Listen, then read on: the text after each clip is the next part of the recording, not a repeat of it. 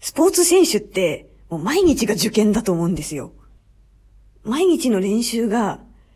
センター試験の直前の気持ち、センター試験前日の時の気持ち、みたいな、そんな張り詰めた毎日なんだと思います。なんでこんなことを言うかっていうと、先日の石川かすみちゃんが出てたチェコオープン、本当に気の毒というか、気の毒なんて言葉使っちゃいけないんだけど。でもこれは、まあ、受験で例えるところの、あの、早いところを受けといた1月中の、えー、センター試験で抑えておきたかったところを取りこぼしちゃったみたいな状態なんだろうなと思ってます。今簡単に何が起きてるか説明しますと、2020年東京五輪があるじゃないですか。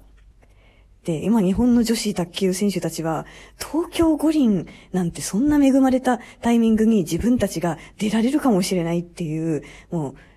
今だという気持ちで本当に東京五輪に出場して金メダルを取るっていうことに、もう必死なわけですよね。すごい厳しい現実なのが、こ今回、シングルス出場できるの、日本の女子選手だと二人だけなんですよ。で、まあ、ここ過去10年はずっと石川かすみちゃんが、まあ、日本のエース、いわゆる世界ランクで一番高い順位だったのは石川かすみ選手だったわけですよね。で、ほんとここ、リオが終わってからのこのほんと2、3年ですけど、若手のこの伊藤美誠、平野美宇がめきめきめきめき成長したことによって、今、日本で伊藤美誠選手が五輪に先に内定しちゃったわけです。で、残りはだから石川佳純か平野美宇かの二人のうちどっちかしか出らんないんですよ、今回。平野美宇はリオ五輪の時に、あの頃は3人女性、女子選手出られたんで、まあ、石川佳純、福原愛、伊藤美誠の順番にね、3人が出場して、それをこう、リザーバーとして、4番目として、あの、遠くから見守っていた、そんな悔しい思いをしたからこそ、中国で、リオから終わ、リオ終わってから中国で思いっきり強化合宿行って、頑張って石川佳純に勝つっていうようなこと2016年にあったわけですけれども、2017年の1月か。あの時はちょっと、え、嘘だろみたいな。カスが負けるなんてそんなとか、平野美宇がそんないきなり石川にカスなんてみたいなところは、あの、みんながまぐれかなって思ったんですけど、それがやっぱ実力だったんですよ。で、だから、あの、結構石川かすみに対しても、あの、伊藤美誠選手に対しても、平野美宇ってこう、あの、まあ、勝ち続けることもできていたんですよね。というのもあって、えっと、今世界ランクで言うと、第4位に伊藤美誠選手。で、ねえ、昔はだから、本当1年前の今とかまでは第4位が石川選手だったんですけど、今石川選手はだから第10位まで落ちてしまいましたと。で、平野美宇選手は第11位にいますと。一番日本全体で最高潮の時で、まあ、えー、4位石川、6位平野、7位伊藤みたいな、なんかそんな時がありましたかね。まあ、それがもういろいろこう、どんでん返しのようにですね、えー、伊藤美誠選手がもう第4位に上がってきたと。すごいですね。で、本当に、本当に気の毒だったのがチェコオープンで、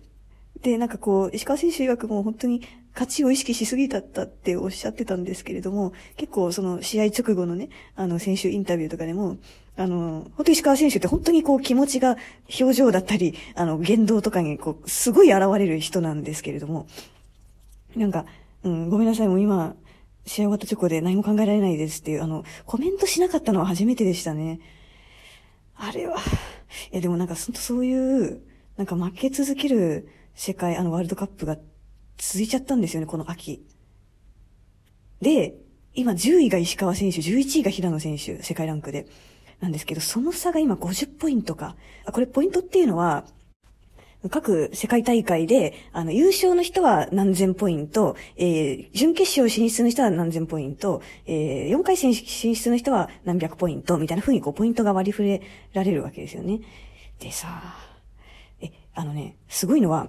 確かね、8月、9月時点とか、あの、平野美宇選手と5ポイントぐらいしか違わなかったんですよ。普通、普通や数百ポイントの差があるんですよ。その上の人、あの自分よりランクが1個下の人とか1個上の人とかって。いや、本当に僅差。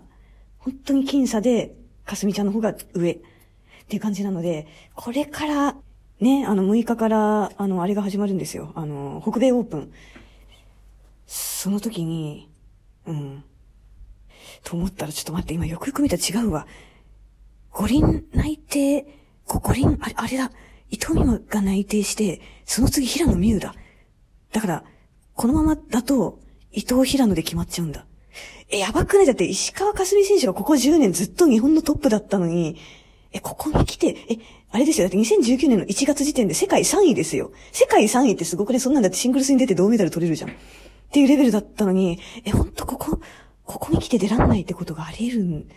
だよね。これはちょっとね、で、あ、で、でさ、で、ちょっと一応そのなんか世界ランクの URL 貼っとくけど、貼っとくけど、でも本当に私は霞についていくと思ったのは、もうずっと応援するって思ったのは、今回の北米オープン、まあ、あの、本来であれば石川選手多分出ないような、な大会なんじゃないですか？まあ、ランクがちょっと、いつもよりも、あの、レベルが低い、ワンランク下がる大会なんですけども、まあ、でも、出ないと、まあ、平野越せないからってこと言ってるんでしょうね。で、そう、おっしゃってたこと。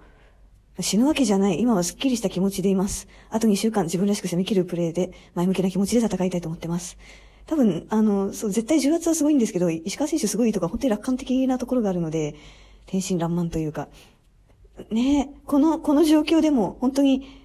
あの、自分らしく戦ってほしいというか、もう、東京五輪まで私何が何でも頑張るよ。だってこの石川佳純選手がここまでやってんだからって思わせてくれる選手です。ということで、えっと、受験エピソード話そうと思ったんですけど、全然受験エピソードになんなかったんで、あの、旧組のハッシュタグはつけないで配信しようと思います。皆さん、あの、旧組、ハッシュタグ、旧組、参加してくださいね。受験の話ですよ。私も別の番組で参加します。